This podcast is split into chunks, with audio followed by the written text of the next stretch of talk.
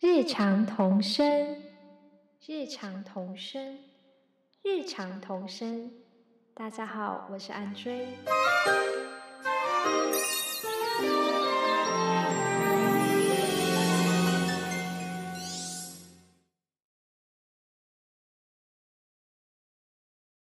各位亲爱的朋友们，欢迎回到安追的日常童声的时空。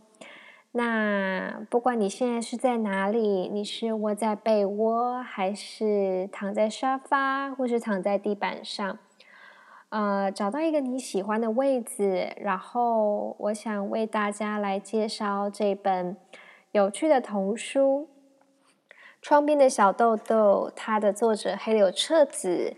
以及我使用的一本朱小兰的这本书。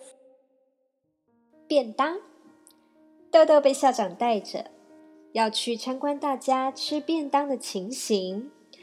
中午不在电车里吃便当，全部要集合在礼堂里。校长先生这样宣布着。礼堂位于刚才四小时前豆豆所爬到的石阶的上面，到那里。学生们大声吵闹着，把桌子和椅子在礼堂排成一个圆形。站在角落里看到这种情形的豆豆，就拉着校长先生上衣的下摆问：“其他学生在哪里呀？”校长说：“这就是全部了。”豆豆简直不敢相信，因为人数就像以前学校的一个班级罢了。就说：“全校只有五十个人吗？”校长回答说：“是。”豆豆又觉得一切的一切都和以前的学校不同。等到学生都坐了下来，校长说：“各位有没有带来海的东西和山的东西呢？”带来了。大家纷纷打开便当的盒盖。我来看看，校长就走进桌子围起来的圆圈里，一个个的看着便当里的东西。学生们又笑又叫的好不热闹。海的东西，山的东西，到底是什么东西啊？豆豆有一种想笑的感觉，但还是认为这个学校真的非常不一样。真是好好玩！原来吃便当的时间是这样的愉快和开心，这些以前都不知道。豆豆心里在想：打从明天起，自己也会坐在那个椅子上，然后拿着海的东西、山的东西的便当，像他们那样让校长检查。想到这里，就快乐起来。胸中好像有股愉悦的情绪要炸开一般，真想大声吼叫起来。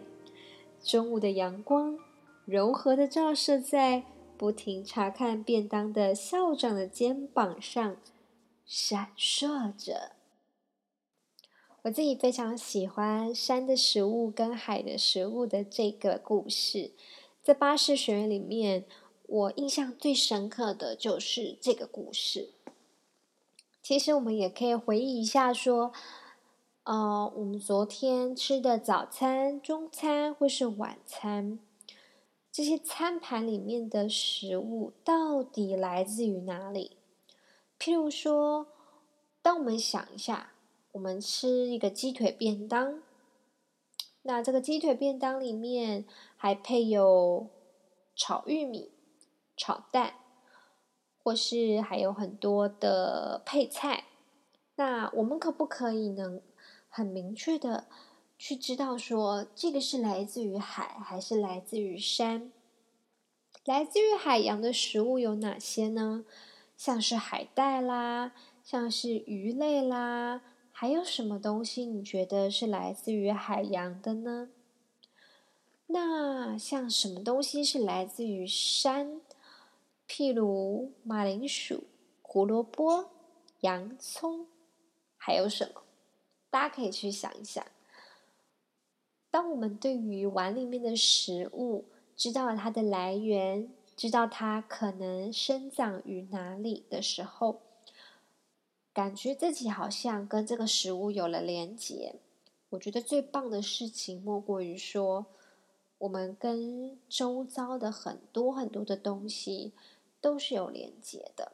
只要我们去想、感受、去看、去观察，你就会发现，其实自己跟每一件事、每一个人。每一个物都脱不了干系。那这样的话，其实你对于周边的很多的事情，都会抱着一个想要继续去探索、想要去关心这样的一个心情。